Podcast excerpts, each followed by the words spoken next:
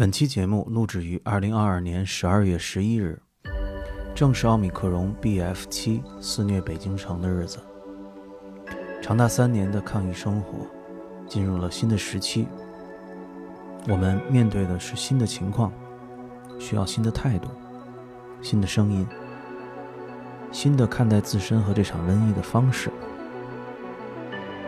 在最近这一周。随着身边人感染的数量呈几何式的增长，每天早起面对的都是几个人感染的消息。于是我采访了身边几个朋友，他们在今年世界的不同地区、不同时期都有过面对奥密克戎感染的经历。他们当然都不是医生，但这些个人经验之所以重要，是因为他们能够补充那些宏大的、官方的、一致的声音。我希望这些经历的自述能够帮助我们建立之前提到的新的态度和观念，帮助我们能够重新认识我们共同面对的瘟疫。它到底是什么？它为什么是今天的样子？我们和它的关系是什么？它改变了我们什么？希望这些自述对你也有帮助。他们分别来自2022年1月的伦敦。四月的东京，五月的台北，七月的纽约，以及十二月的北京。这里是，这是真的吗？我是曹曦，在这里，我和朋友们谈论戏剧、教育和社会，以及如何看待现实。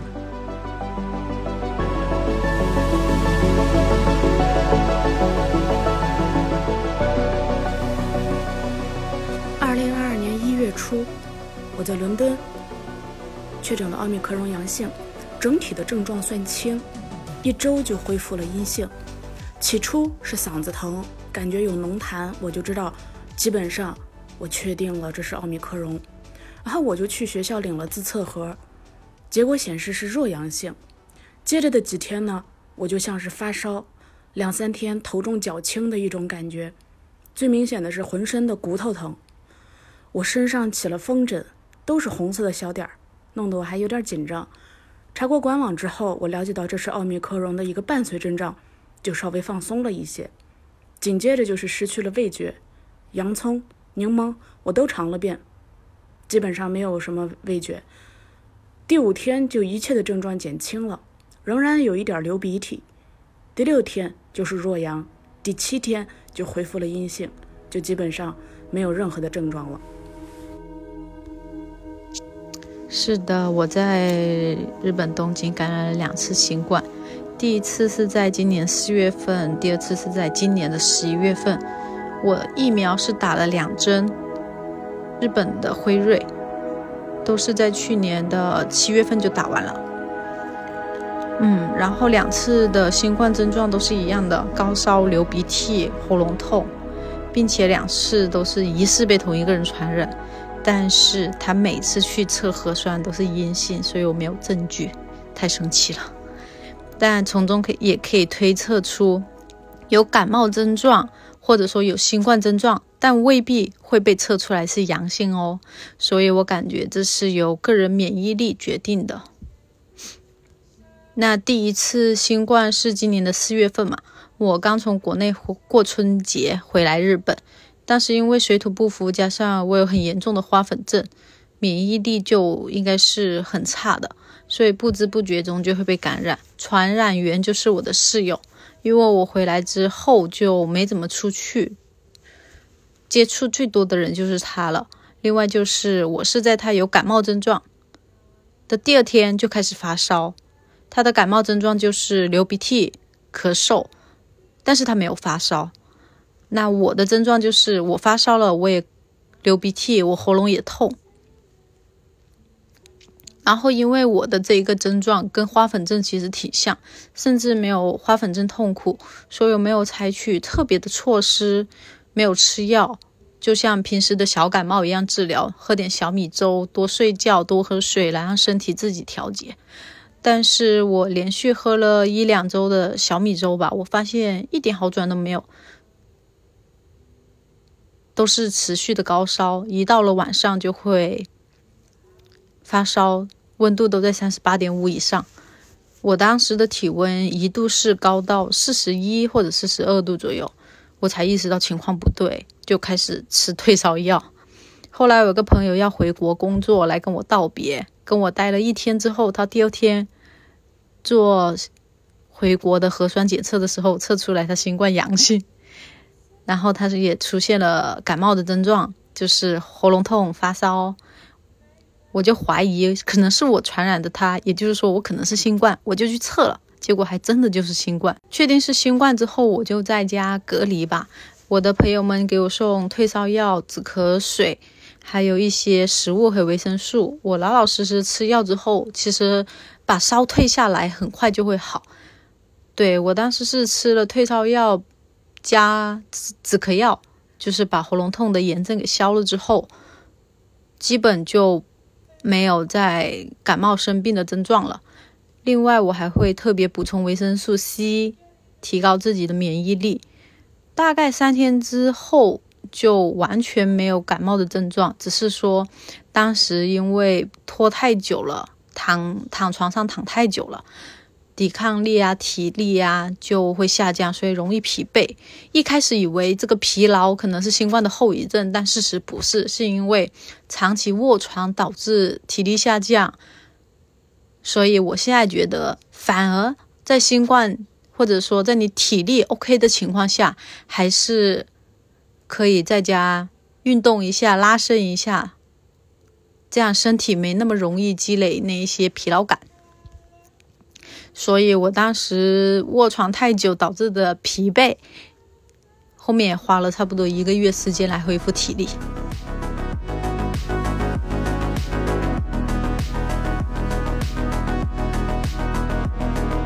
那第二次新冠和第一次的情景一样，依旧是我的室友在流鼻涕、喉咙痛的第二天，我就开始有了喉咙痛。流鼻涕的症状，然后我还高烧，并且依旧是三十八点五度以上的高烧。那烧了一夜之后，我就应该猜到十有八九我又是新冠了。所以第二天测了之后，嗯，果然还是新冠。我的朋友就过来给我送退烧药，还有维生素和一些吃的。因为当时第一天。的时候，整个人还是很疲惫，没有体力做饭，就困，你就一直想睡觉。所以我朋友后面，在我感染的时候给我送药来的同时，还照顾了我一下午嘛。我那一下午就是吃完退烧药之后，吃了点饭，是昏睡的一个状态。他就一直坐我旁边，戴着口罩，他在学习，我就在旁边睡觉。这样，我那天下午的状态就是昏睡的，大概睡了。一下午四五个小时之后，出了身汗，烧就退了。对我，我朋友过来照顾了我一下午嘛。但我那个朋友由于戴着口罩，可能加上他免疫力就很强，因为他经常运动，所以他没有被我传染。然后我退了烧的第二天，除了有容易疲惫这种感觉，或者说喉咙痛以外，也没有其他的感冒症状了。第三天再测就已经转阴了。所以其实只要用症，就是赶紧吃药，然后大量的睡觉，就会转的挺快。但我不知道是不是因为我是第二次感染的原因，所以恢复的比较快吧。然后物资方面的话，我第二次感染的时候申请了日本政府的物资，他就给你邮寄了两大箱免费的食物和水，所以其实也不用出门，自己就能。照顾好自己，也就避免了我出去再感染别人这样。因为现在日本它已经没有了，它很早四月份的时候就已经取消了密接密密接这一说法。现在日本的情况就是外国人都可以入境，并且外国人来玩的旅游的时候他们是不戴口罩的，就几乎就是政府也呼吁大家能摘下口罩就摘下口罩，所以。大家也不是很避讳，就是说啊，你新冠了怎样？就是觉得一个很普通的流感而已，多注意一下就好了。对，那我最后总结一下两次新冠的症状，都是有喉咙痛，一开始是喉咙痛，然后流鼻涕，到了晚上就开始高烧。所以其实只要有喉咙痛，就要开始警惕，得多补充水分。因为我的十个感染新冠的朋友里面有十个都是喉咙痛或者咳嗽的，对，症状更严重一点的会咳嗽。然后关于新冠的治疗方法，我自己就是退烧药加治疗喉咙痛，然后再补充维生素 C，提高免疫力。新冠的特征的话，我所感染的这我也不知道我感染是哪种型号，但是我两次的新冠经历下来就觉得新冠真的是传染力很强，但是它只挑软柿子，也就是说抵抗力差的人特别容易感染。所以呢，我觉得对抗新冠最重要就是你得提高自身的免疫力吧，就防范于未然也好，或者说，嗯。治疗新冠都好，平时就要把维生素 C、优酸乳这些喝起来，特别是优酸乳。我现在有在拼命想办法提高自己的抵抗力，然后查到了一种说通过调整肠胃的菌落环境来提高免疫力的方法，就是平时多喝酸奶，注意不是加了糖的那一种饮料，就是结块块状的酸奶，它是可以提高免疫力的。对然后最后的话，在外面也不用太害怕吧，戴好口罩，然后多消毒。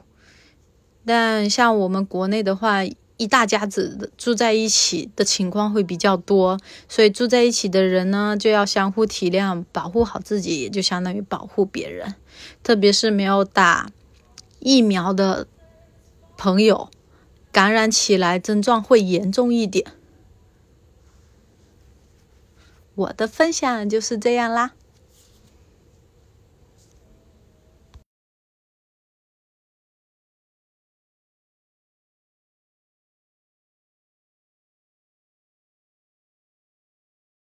我们在台湾，爸妈在新疆，但是那个整个病程的发展以及我们每天去对那个感受几乎是一样的。那这个病程大概是是怎么样呢？我是。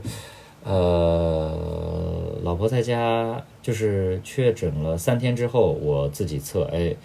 因为我是每天测嘛，自己测就哎，就我也开始阳了。然后老婆她确诊没有很大的反应，然后就是低烧这样。那我自己的过程是前三天我跟他同一屋子，我完全没事儿，我还测，哎，我说我阴性，我怎么会还 还是阴呢？我这么好奇。然后到第三天开始，我一看我阳了，阳了第一天我就。很期待来就来点什么，结果好像什么都没有，第一天就这么过去了。然后第二天开始，哎，我说我喉咙有点痛，开始有咳嗽了，就是明显的感觉喉咙这里好像有个有个有个东西在。然后到第三天就开始有点猛了，就是呃，除了喉痛之外，就开始有点晕晕乎乎的，大概每每每三四个小时就有一次觉得我操好累啊，然后就有点发烧，就是低烧。然后呢，我我我平时有测心率的习惯，然后就看了一下我的心率，在第三天的时候，因为前两天都是正常，第三天的时候心率大概是平时的比平时多二十下，就是我平时静息坐下来的呼吸大概在六十左右，然后那个时候是八十，然后我老婆的情况是她平时的心率大概在。呃，七八十，然后她确诊那几天的心率大概是九十到一百，就是都会高一点了。然后到第四天的情况稍微严重一点，第四天的感受就是觉得我操自己被打了一顿一样，就是你知道那种有前就前一天吃喝完酒吵完架打完架那种特别深，就身上都在痛，我觉得好累啊。然后觉得就正说着话呢，觉得哦好累好累，要去睡一下，这样就躺在那。第五天呢，这些疼痛感慢慢慢慢的就消失了，呃，喉咙痛还是有一点点，但已经不明显了，心率也慢慢降下来了，但是那个疲劳感会不断的出来，就是可能过过三四个小时又会觉得啊，好好疲劳。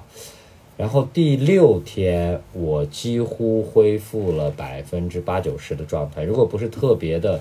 感受，我可能会忘记自己。有确诊就忘记喉咙痛啊什么的，就是它它还是会有，但是不会到影响你不能工作说话。呃，然后中间的第三天、第四天最严重的时候，食欲也不太好。呃，那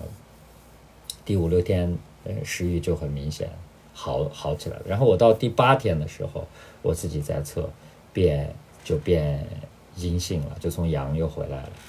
第九天，因为我是自我隔离嘛，那个时候在台湾，那第九天我们就可以自由出去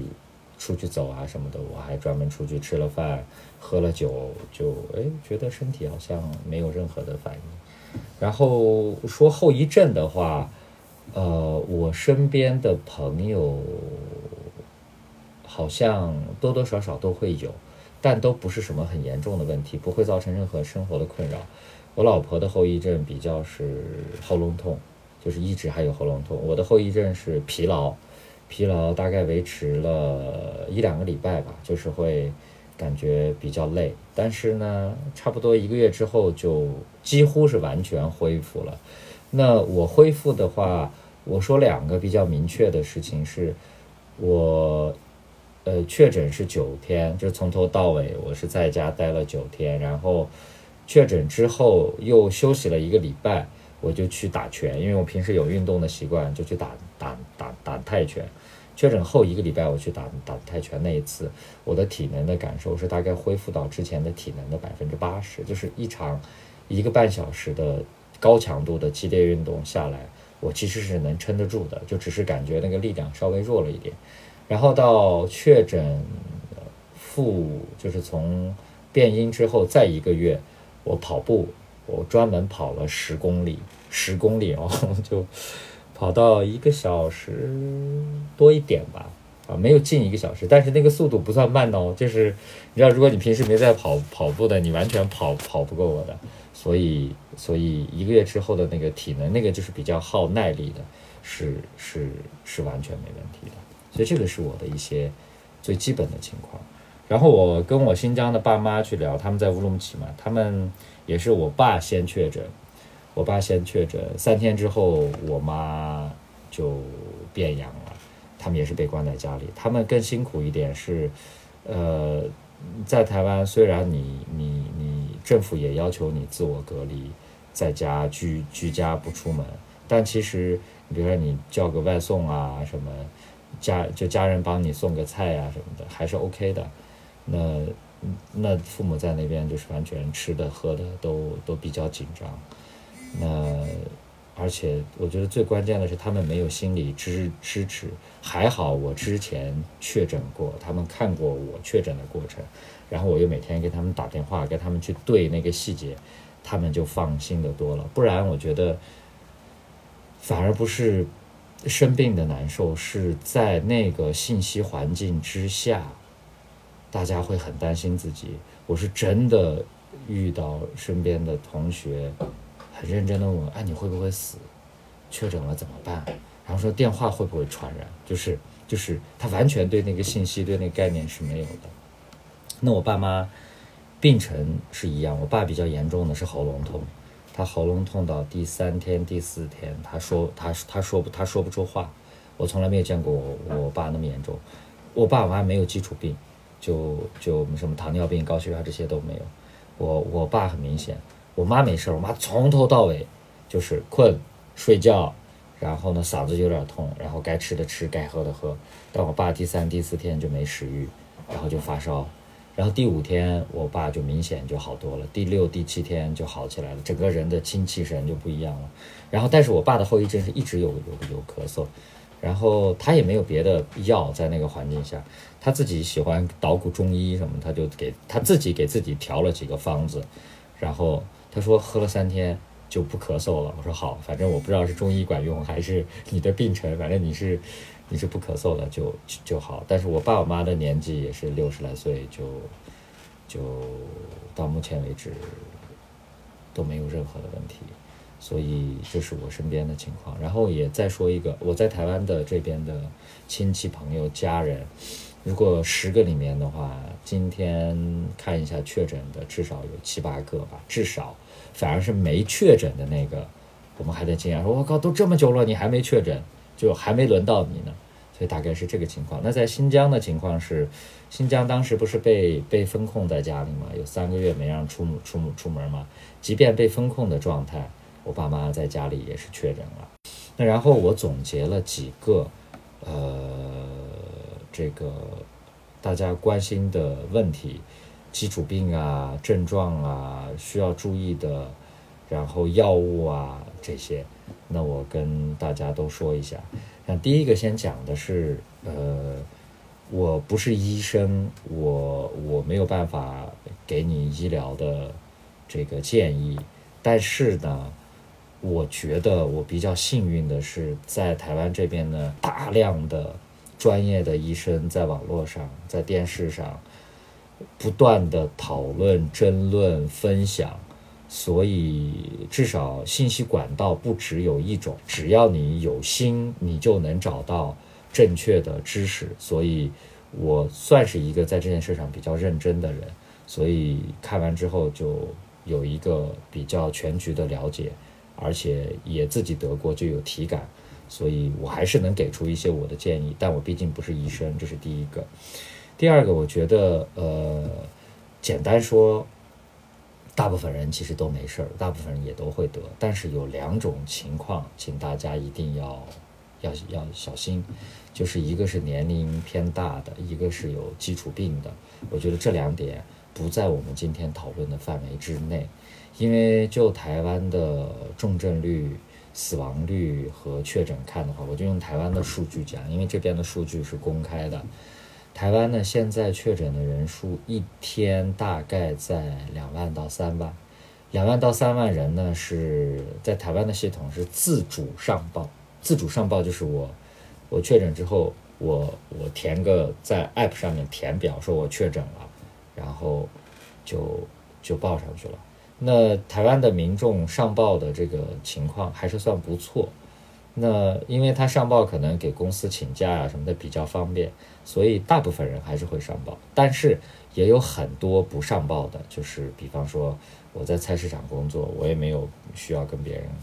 这个这个交差，或者我就懒得弄。那有些人可能是无症状，就如果是一天一天两三万的话，我们估计。就是真实的数字，那黑数我们就是没有上报的，那最起码得四五万吧。所以从几十个人、几百个人、上万，然后到全台湾感染这样，我们现在估计全全台湾可能百分之七八十的人都感染了吧，就就是进入群体免疫了吧。那那那就是大概的情况是这样。那在这个里面的话，就看它的数据，还是死死亡的人口。呃，大概是，啊，就是轻症是百分之九十九点六什么七几，就大概一万个人里面还是会有那么两三个、三四个会会有生命危险，啊，那所以这些人再看死亡人数里面的数据，死亡人数里面的数据里面的老年人也占到百分之七八十，然后。呃，有基础病的，比方说有有有有有心脏病的，有高血压的，有糖尿病的，这种会带出一些并发症，也是很高的。然后会不会有小孩子死？也会有。会不会有健康的成年人死？也会有。但是这个健康的成年人、小孩子死亡的数据跟流感的数据做对比，就是我们普通的正常的流感。的数据做对比，没有比流感更高，因为流感也会死人啊，不是说不会死人，就是那个比例来来来讲的话，没有更高，所以你就可以几乎当成这是一个感冒，这是台用台湾的公开的数据，而且台湾的这个数据有很多专门做流行病学调研的人用了新加坡的数据，用了韩国的数据，用了日本的数据，用了香港的数据，也用了。呃呃，就是呃东南亚的国家的数据来看，那可能东南亚国家数据没有那么准确了，因为毕竟我前面说的那几个比较准确，但基本上这个规律在每个国家的 pattern 是是是一样的，所以想让你知道，大部分人会得，然后大部分人是 OK 的，依然会有死亡的，但是比起一场流感，那跟流感的死亡的情况差不多，但是老年人。和有基础病的不在讨论范围，且他们要比较注意啊，而且呃，我觉得要考虑的是医疗资源的问题。就是假如我们现在呃生病了，就其实是在家待着是最好的，不要动不动就去医院。就是我说正常人。我后面会讲有哪几个点你需要注注注意。如果你都注意的话，其实你在家恢复是好的。如果所有人都往医院跑的话，真的会对医疗系统有挤有挤兑到医疗的资资源。那真正那些重症的老年人的，可能还没有办法获得他们他们的救治。所以这个是第二个。然后症状，我想确定几个症状让大家知道。刚才说的是我的经历，那我也问过我身边的人，以及看过呃各种报道跟吸收之后，有有如下几个症状是是正常的。那第一个是会有发烧，就是低烧，会会很很很很普遍。第二个是咳嗽，大部分人都会有咳嗽，就是呃。有的人可能明显一点，有的人不太明显，但咳嗽是一定有的。然后喉咙痛是一定会有的，喉咙痛也，但是喉咙痛几乎都在上呼吸道，就是不会到肺部。那有些人会有流流流鼻涕的现象，嗯，然后头头头痛，头痛就是有点。我不知道你们有没有去西藏啊什么，就是有点高原反应那个情况很相似，就是感觉头有点胀或者有点就是这样的痛，但是它不是一直，它不是说我从确诊开始就一直，好像到一二第一天、第二天，然后第三、第四慢慢到高峰五六，慢慢慢慢就下来，然后一就一阵儿一阵儿的。还有什么？还有就是心率会加快一点，呃，疲劳，嗯，以上这几个是大部分人都会出现的。症状，所以你要知道你要跟他相处，你杀不死他。第二个是，我想让你知道，我们的免疫系统在工作，为什么会发烧？发烧就是当有所谓脏的、不干净的东西进来之后，免疫系统就要战斗，就要确保你不受到伤害，所以战斗的状态，它就会把体温就拉高。咳嗽也是，当病毒要侵入下下呼吸道，往往你身体走的时候，咳嗽其实要排出。异就就衣物，所有的这些症状，你心率变快，也是希望你更好的去代谢去做处理。所以这些症状只要以上我刚才讲的这些有，且在一个正常的范围之内，你不用担心，不用焦虑，证明你的身体很好，你的身体在修复你自己，不要干扰它。我们遇到了外伤伤口，也不是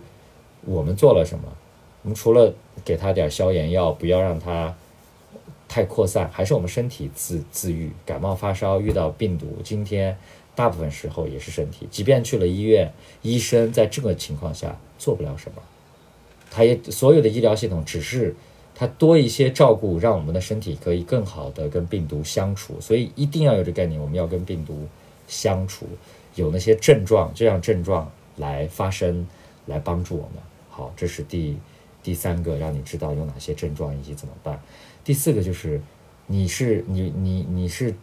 成年人，你也不是老年人，你也不是呃有有有有有基础病的。但是如下有几个症状出现了，请你要小心，要要仔细对待。如果必要的时候需要去去医院。有哪几个？第一个，我觉得你从三个角度看嘛，就是从从从呼吸，从呃心率，从血氧，呃，来看，你看这样，呼吸，呃，心率和发烧这几个看，呼呼吸是什么？呼吸就是如果是在上呼吸道的咳咳嗽什么的，都还好。但是如果这个病毒开始到肺部，你就会明显的有这种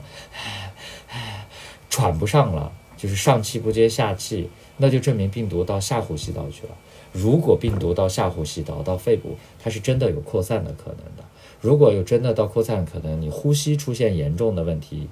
你没有氧气机没有帮助的话，那你可能会出现呼吸衰竭。如果遇到呼吸衰竭，那不去做救助的话，人可能会死掉。就是通常说这个病毒在上呼吸道就没事，但是如果你忽然发现你已经不是咳嗽了，你到喘到，就完全肺就肺部喘喘不上了，那那那要注意，就可能在你身上会这个就是重症。啊，这是第一个，第二个呢，就是你观察你的，你你的你的血氧或者是心率的变化。我说，如果你高个比平时高百分之二十，或者是高了二二十下都 OK。但如果你的血氧一直在，比方说一百二、一百三、一百四，高到不行，呃，那个心率在一百二、一百三、一百四，高到不行，然后你看你的血氧往下掉，那有问题。就血氧，通常现在你随便买个什么小米手环，什么都有，或者买个就血氧仪看一下。那么正常人的一般的血氧，就是血液里面的氧气浓度都在九十五以上吧，都是很正常的。但是如果你的血氧已经掉到百分之八十，那一定要注意，就证明你的氧气不足了。那其实你你的症状可能不不明显，但是你其实已经很很危机了。在奥密克戎刚出来第一波的时候，台湾就遇到好多年轻人，他们不知道还还运动，那他们是无症状，然后呢，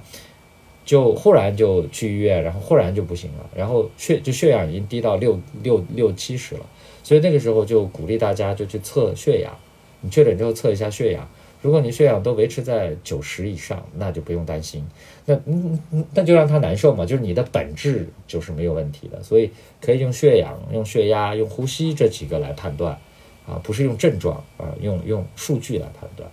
啊。然后第三个要注意的就是高就高烧不退，因为刚才我看有小有小朋友在发烧嘛，就是我说如果普通的发烧不用担心，我们的免疫系统在打仗，但是如果遇到高烧而且不退。那要注意，因为不是发烧不好，而是发烧带来的对身体的影响。我们以前不是都会听说什么得一个高烧，烧到不会讲话了，或者失明了，或者怎么样？那担心这样高温的长时间的高温对身体的其他的神经，呃，或或者是系统，呃，造成伤害，所以用物理的方式退烧也好，用退烧药也好，呃。让它能退下来，但是退到如果是低烧的话，你也不用太担心。那我们的身体还在正常工作，就休息多喝水就好。但如果一直退不下来，你家里也没有办法处理，你也没有药，你也没有物理的方式，那我还是建议这种紧急情情情情况，你可能是要去医院的，是重是重症了。那你的设备、你的能力是处理不了的。所以这是第四个关于有哪些需要注意注意的。第五个，我想讲一下药物。药物这个就跟疫苗跟药有有有关系。我自己的情况是，我是打过三针的的疫就就疫苗。这边的三针疫苗，我自己打了两针是 A Z，呃，然后第三针是第三针是 BioNTech 吧，反正就是。我也打了不同的疫苗，那时候我听到的讲法是打不同的疫苗，就混接的话效果会好一点。呃，以目前我们看到的数据，台湾因为有公开的讨论，我们就看各种数据，疫苗没有办法抵挡住呃确诊这件事儿，但是疫苗会让你的就是确诊之后的身体的反应会舒适一点，不会那么难受。我身边台湾有好多朋友，有三成吧是坚决不打疫苗的，他们就是硬扛。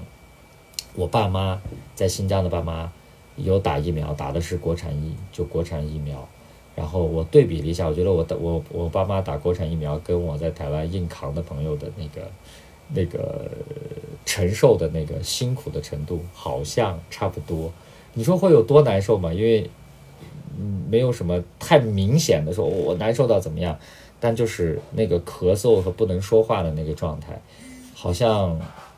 没打疫苗的就就还是挺明显的，头痛的状态还是挺明显的。我父母三针也是三针，我打了最后一针跟我得大概两三个月，两两三个月，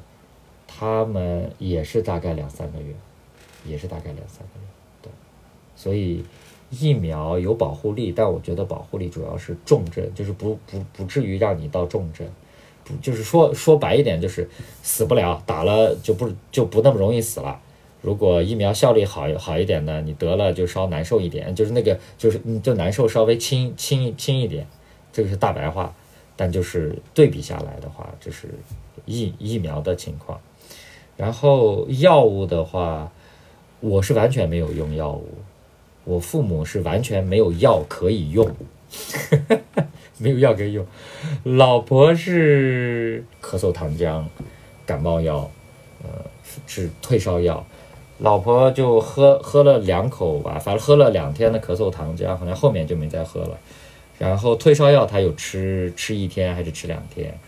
再后面他也没有吃了。所以西药也没有什么特特别的特特效药。说一定要用这个，就是正常的感冒发烧的药。所以我觉得你平时熟悉的，而且我也不建议你用你不熟悉的，觉得啊这个药是神药怎么样？你熟悉的感冒发烧药，如果你有。呃，有症状的时候你再吃。像我是觉得我的症状都 OK，那我就让身体自己去去工作。你不要上来先用药把你的症状都压住。如果你本来身体要要免疫系统要要工作了，你不让它烧，那那反而不是好事儿。你本来咳嗽要排出一些病毒啊什么的，你硬不让它咳，不一定是好事儿。所以症状在轻微的范围之内，我是不建议用太严重的。如果你想病症症状比较严重，就是普通的感冒发烧药。第六个，我觉得非常重要的是心理因素，就是真的信息环境不一样，你对这个病毒的感受会不一样。如果所有人都说这个病毒很严重、很严重、很严重，你会死，你会死，妈的，你得了之后，我同学就觉得他跟我打微信说：“这个电话会传染吗？”就是他是本能的，就是我我在这，他电话会传染，他是本能的，他没有恶意。但是 那你要不要戴口罩？这电话会会会不会传染？他没有。了解，但是像我在这边的情况是，我上个礼拜已经我们不用就到到室外不用戴口罩了吧？就大家当然有有胆子大的人和胆子小小的人，但普遍来讲，这个社会台湾社会跟跟大陆很像啊，都是华人社会，都是父母说了算，老大说了算，领导说什么都是什么，都很像。所以即便这边有选票，但但其实这个概念都是大大家长式的社就是社会，所以。在这个信息环境下，病毒没有变，但同样的信息环境下，大家对它的恐慌就少很多。而且从最开始到 Delta 的时候，我记得老婆的父母就很担心，就在家都要戴口罩，怕怕传染。但是慢慢的，越来越多人的得，越来越多人都没事儿，他们现在也很轻松啊，没关系啊，得了就得了啊，反正也不会怎样，就感冒啊。然后他们也都得了，也也都是上年纪的人。也都没事，也都没事，所以请大家一定把心理因素、这个心理建设要调好。我觉得抓马一起做这个事儿，让我跟大家分享，以及大家的相互的鼓励，好棒！这个这个是今天这个社会特别需要的。就讲大白话，我我不管这个事儿政治正确还是不正确，就真的就跟感冒一样，症状可能会比感冒稍稍猛一点。但从死亡率讲，它就是这么回事儿。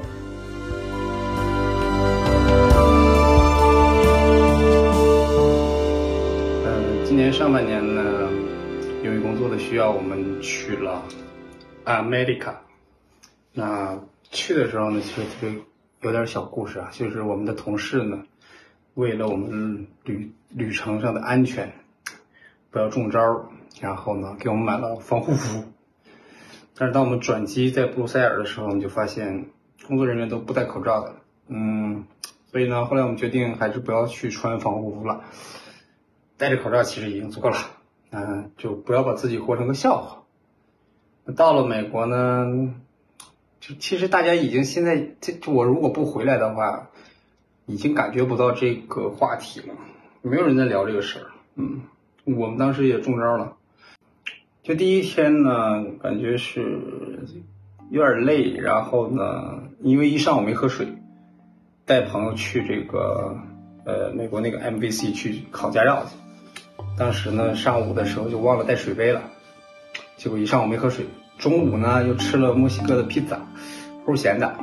也没怎么好好喝水。那下午还嘚瑟，出去到一个朋友家带孩子们弹琴打鼓去。等到晚上回来的时候，就感觉。哎呀，不舒服，嗯嗯，觉得身上不是太得劲儿，有些就早点睡吧，可能这一天折腾的比较比较多，早点睡就好了，然后就睡觉了。睡觉第二天上午呢，还是正常工作啊，就是该吃吃该喝喝。等到第二天下午的时候呢，就觉得哎，好像有点发烧，嗯，身上觉得冷，嗯，即便是天很热，我们开车出去，我在车里还还在抖。哎呦，我说不行，我这个发烧了，我说难受，我说这个。得得得休息了，嗯，那我们同时是有四个同事是住在一起的，那我们他说我们就回到家了，回到家说那就正常吃饭吧，等到晚上的时候，哎我发现这还是在烧啊，那那我说我我这有点发烧，我就先睡了吧，那我就把自己撂倒了，这大概是周四，呃周四周四晚上开始的，现在这个时间点已经到了周五了，就等于是大概有个一天的时间。然后接下来的这个周末呢，就是我们比较安静的一个周末，因为其他的几位同事呢也觉得，哎呦不行腰疼，哎呦不行我脑袋疼，哎呦我这个不得劲儿，然后他们就纷纷被撂倒啊。嗯，这个周末是非常安静的一个周末，因为大家谁也嘚瑟不起来了，那就都在家睡觉。然后呢，我就组织大家喝水，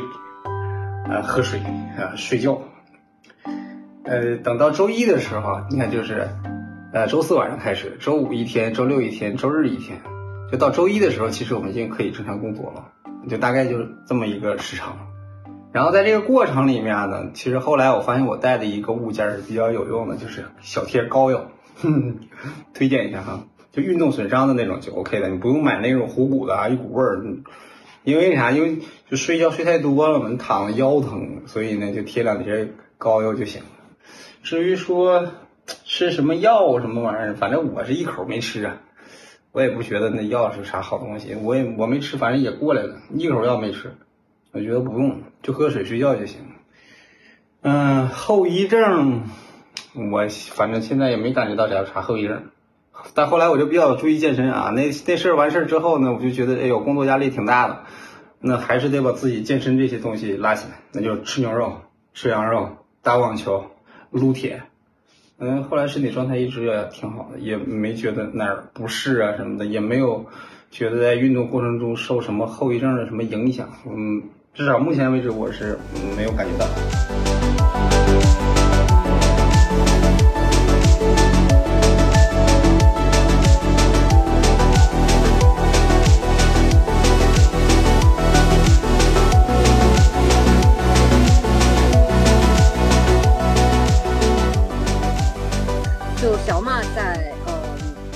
天早晨的时候呢，呃，其实他突然在早餐的时候，他就说他肚子疼。哎，我当时觉得很奇怪，我说怎么会肚子疼呢？平时很少，但他就拉了肚子了。但我们也没有说特别注意，拉了肚子就就就就这样吧。然后呢，就玩了一整天，晚上草莓就开始说有点恶心、头疼。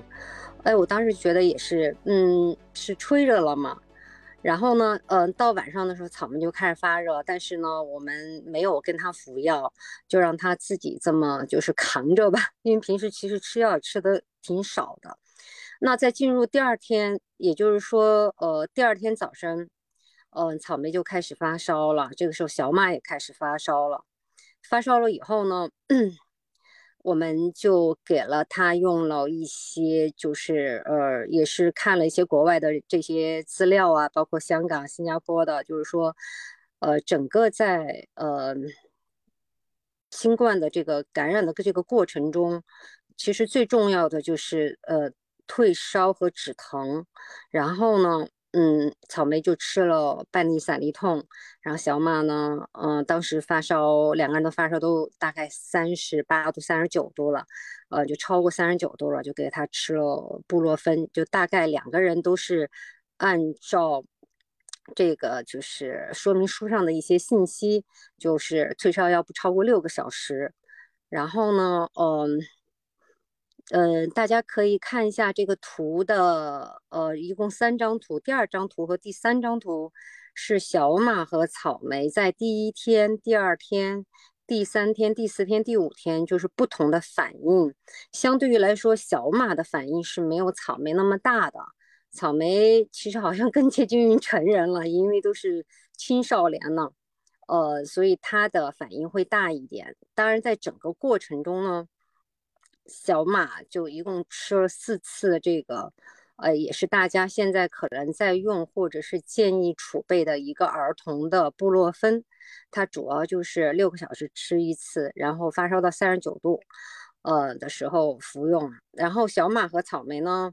呃，整个在这个过程中就退烧就吃的是这个布洛芬和这个散利痛，也就是在两天半左右的时候。两个人都退下烧来了，嗯，呃，然后在这个图第一张图的左边上面还有一个就是缓解咳嗽的优美芬，这也是就是呃呃一些资料上建议用它，它主要是用于缓解咳嗽，就是干咳。因为其实到了第三天以后，当你发完烧。你整个的病毒排出来了以后，你的嗓子就会有痰，这个痰还没有完全形成，形成它就会在嗓子那个地方会有异物感，这个时候就会咳。那同时呢，还可以准备一些这个链慈胺，家里很多人也有这个链慈胺或者是一些糖浆，就是可以适当的给它润一下，润一些喉。然后另外呢，还准备了一个叫开喉健喷雾，这个也是可能大家会常用它。它主要就是嗓子在生疼的时候，就是觉得或者有比如说烧灼感呢，或者是说可能像刀片一样割的那种疼痛。但是实际上草莓和呃小马都没有太多的用到这个药，小马就没有，草莓用了两次链慈胺和喷了一次这个开。开喉剑，这就是大概两个孩子的一个情况。然后草莓爸爸呢，嗯，他是成人，成人他整个发烧的过程也跟孩子一样，大概是两天左右。整个过程中，草莓的爸爸也是比较遵循于，就是遵循这个自然法则，说我们都已经关了三年了。其实很少生病，也很少发烧，有这么一个天然的这个感染的一个机会哈。其实要更应该让这个身体里的病毒、病毒和身体里的这个白细胞去这个战斗哦。所以其实他的第二天才被我强烈的这个 劝解下吃了一粒散利痛，就是我们家里整个在这个。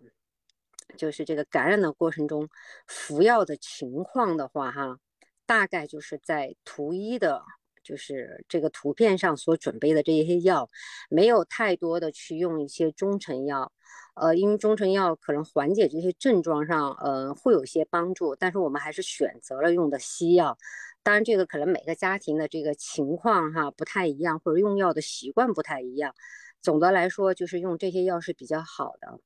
那这里边呢，我可能是比较特殊哈，呃，我在整个的过程中偶尔感觉到嗓子会有点不舒服以外，呃，我是一直都没有发烧的，也没有咳嗽的，就是没有呃他们的那些就是比较严重的这种这种过程，所以说我可能也是这个，呃，现在我们能看到资料里边的这个。叫无症状患者，或者是说特别特别轻的。那我再来讲一下，在这个过程中发现的过程中，我们 就是在核做核酸或者做抗原的时候，这个时间点，因为当时我们是从就是从里返京，返京的时候嘛做四十八小时核酸。我们在没有发现之前的时候，实际上我们是做了核酸，核酸是查不出来的。后来回到北京开始发烧了以后。我们也是，就是去做了抗原，但抗原一直都是显示的是阴性，并且这个抗原连续做了两天以后都是阴性。我们也很忐忑，说，哎，到底这个这个阳性什么时候测得出来呢？呃，也是就是每天都在测，但终于在第三天，也就是说，呃。嗯，第三天，小马、草莓还有草莓爸爸发完烧，基本上退烧以后，这个时候我们去测这个抗原，抗原才出来了。所以大家在就是当有偶尔会感觉到这个。嗯，咳嗽或者是说有肠胃反应的时候，或者全身酸疼的时候，这个时候就是呃，应该是就是身体里已经感染了这个病毒了。这也是我在资料里边写的，这个和普通感冒不太一样的哈，就是也是我最近有一些朋友也有开始阳的，他是肠胃首先是会有反应的。就是会有恶心，会有想吐，会有拉肚子。当你发现你的孩子可能会有些这个情况的时候，你就要注意了。同时，作为成人成人来说，可能觉得身体酸酸的，然后还有觉得，嗯，觉得就是有点乏力的时候，也是这个新冠开始的这个一个征兆。但总的来说呢，从我们嗯家人今天已经是第六天了，第六天了。我们在这个过程中，呃，用药还是比较简单，嗯，比较简单，而且嗯，就是多喝水，多睡觉。嗯嗯，不要 建议不要特别就是大量的用药，或者是说呃交叉用药。当然，这个我我不是医学专家哈，我也建议大家呃其实可以参考我们日常感冒的一个过程。嗯，真的没有什么很很特别或让人觉得很害怕。很危言耸听的那种，并且，嗯，我们的就味觉啊那些都很正常，两个孩子都每天都吃的开开心心的，这就是大概我们的一个就是用药的情况。那这个我给到了一个时间维度，叫七天。